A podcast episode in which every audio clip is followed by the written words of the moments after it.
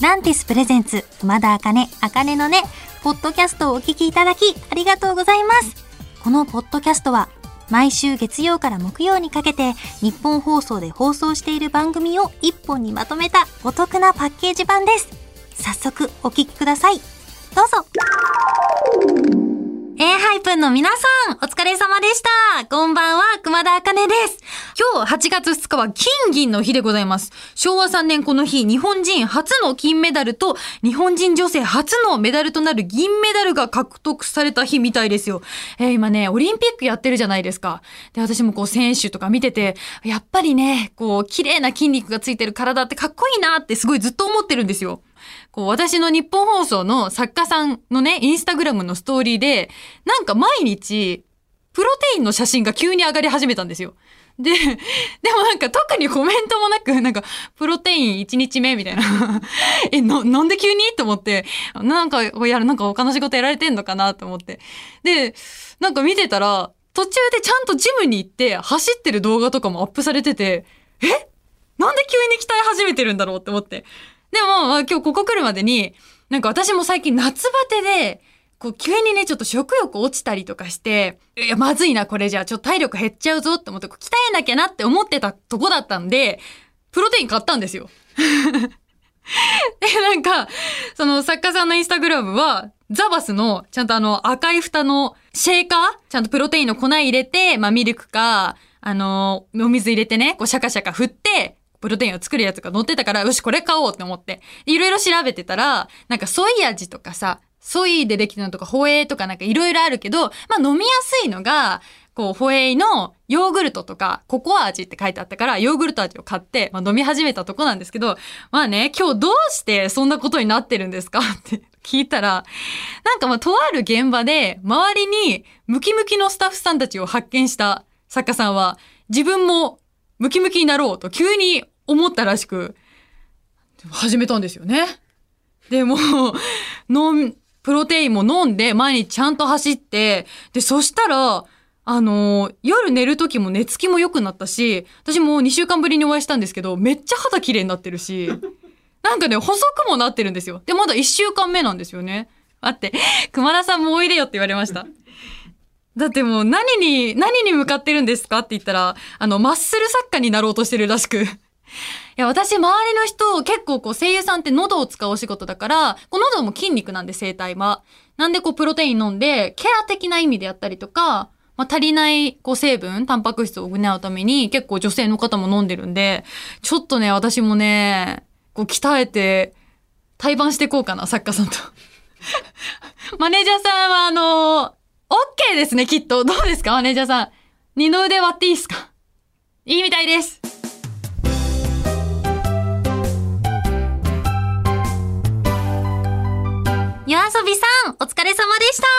こんばんは、熊田茜です。日付変わって今日、8月4日、熊田茜ニューシングル、心流行るがリリースされます。やったー！ということで、もう早速聞いてください。熊田茜で心流行る。はい、お聞きいただきました。心流行るいかがょうか心流行るはですね、テレビアニメ、チートクスシのスローライフ、異世界に作ろうドラッグストアのオープニング主題歌となっております。もうね、アニメでね、見てくださった方もいると思いますし、MV も流れてるので、まあ、改めて聴いていただいたという感じなんですけども、曲って育っていくものだと思ってて、その時々の自分のこう状態によって聞こえ方とかって全然違うんですよ。それ多分皆さんも好きなアーティストさんの音楽とか聞いてて、こう日によってだいぶね、グッとくる歌詞が違ったりするじゃないですか。で、私、なんかね、すごい悔しいって思うことが続いたことがあったんですよ、最近。で、で、私不器用だからさ、あの、当たって砕け散るタイプなんですよね。で、砕けまくってて、もうなんか解決策もどうしよう、自分の力じゃどうしようとか思ってわーってなってた時に、この心流行るのトライもエラーも全部がヒストリーっていう言葉をね、本当に曲聴いてない時に急に思い出したんですよ。ってなった時に、今、こう、はっきりと解決策は見えないけど、でもいつかの自分はきっと、あ、そんな時もあったなって笑ってると思うし、絶対に未来の自分の力になってるんだっていうのを、なんかやっぱトゥルーさんからいただいた言葉で思えて、救われたんですよ。だから、みんなにとっても、こう、どの言葉が刺さるかわかんないけど、ぐっと来てもらえたら嬉しいなと思います。改めまして、熊田茜ニューシングル、心流行るは日付変わって今日8月4日リリースです。ぜひぜひお手に取って聴いてください。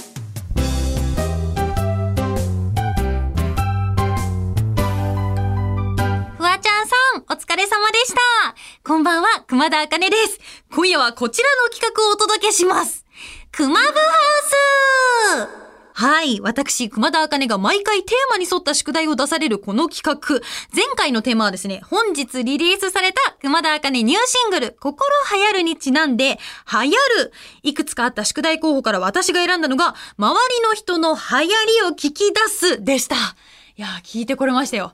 あの、事務所の先輩でもあって、ヒーラーガールズのメンバーでもある、堀内まりなちゃんにお聞きできたんですけどね。これもしかしたら自分の中だけで流行ってるものかもしれないっていうの前置きで聞いたんですけど、現実を生きるリカちゃんって皆さんご存知ですか？私もね、マリナさんから聞くまで知らなかったんですけど、YouTube で皆さんご存知のリカちゃん人形をコマ撮りして、こう現実にリカちゃんが生きてるかのように動画が作られてるんですよ。インスタグラムだったりとか、TikTok もやられてるんですけど、なんかね、モーニングルーティーンとか、質問コーナーとか、もう本当にリカちゃんがその場に生きてるかのような感じで動画が組み立てられてるんですけど、もうね、これがね、めっちゃ面白いんですよ。あ、リカちゃんはお姫様的な感じじゃなくて、えっとね、この動画を作ってる方が OL さんらしいんですけども、その人が、あの、自分をリカちゃんと信じて疑わない方らしくて。で、自分の生活をリカちゃんに投影させて、こう、YouTuber さん、自分が YouTuber さんじゃなくて、YouTuber さんがリカちゃんみたいな感じでね、動画が作られてるんですよ。でもね、動画としてのクオリティがめちゃめちゃ高いんですよ。これぜひ見てほしい。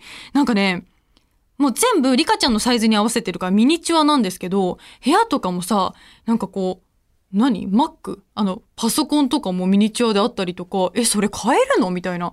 で、冷蔵庫とかあったりとか、あとね、面白かったのが、なんか質問コーナーで、質問に答えるんだけど、理想と現実バージョンで2つの答えをするんですよ。リカちゃんが。例えば、なんか、疲れた日の夜ご飯どうしますか？ってなって。理想のリカちゃんは、いや、余ったものでしか作れなくて、こんなものしか用意できませんでしたって言ってもフルコース 用意されてて、現実のリカちゃんは、あの、コンビニのご飯にお酒みたいな。でもね、これ見て、これ企画力の勝ちだなって思って、いや私もね、この現実、理想と現実の質問コーナーやりたいなって思いました。ということで、流行るの宿題は、はい、成功でございます。じゃあ、次の宿題を決めたいと思います。次の宿題、カモンはい。この夏はスポーツの話題で持ちきり。ということで、今回のテーマは、運動。宿題1、東京でやっている世界的大運動会をテレビにかじりついて見てくる。宿題2、バッティングセンターに行って鉄の棒を持ってボールめがけて振る運動をする。宿題3、うーん、どうでしょう。スポーツ選手の名言モノマネを覚えてくる。宿題4、運動ソングを作ってくる。いや、これはね、ちょっと面白くなりそうな、宿題4の運動ソングを作ってくるにチャレンジしようと思います。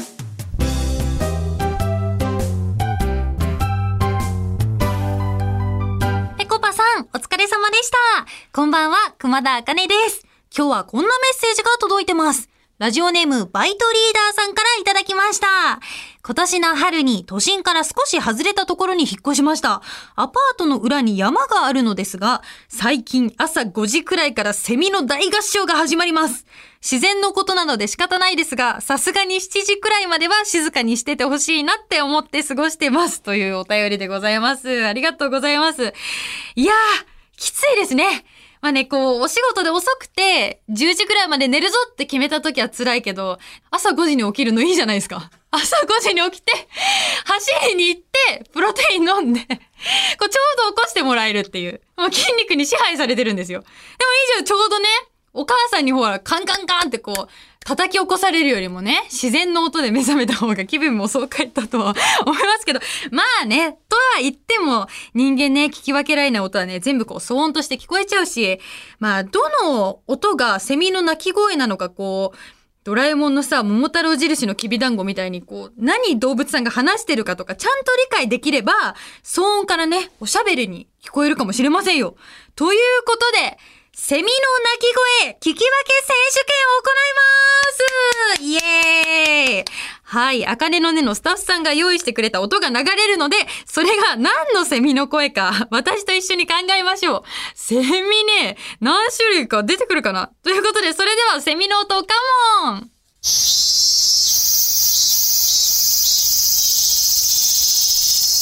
いはいはいはい。え、これはもう、だって今、ミーミーミーミーって言いましたよね。正解はミンミンゼミイエーイすごい私もうね、セミと一緒に生きてるんだよ。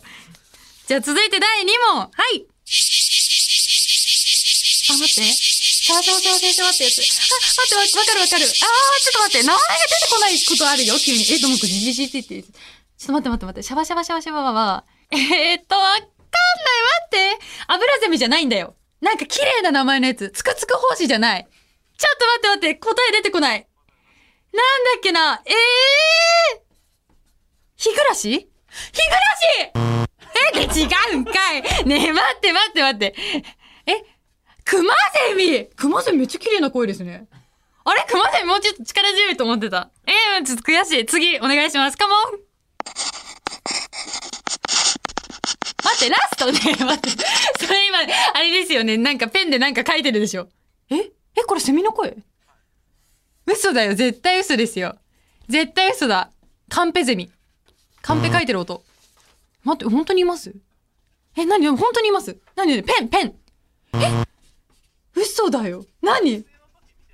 学生の時、真剣ゼミ？ちょっと、それはう謎謎じゃないですか。でも正解した。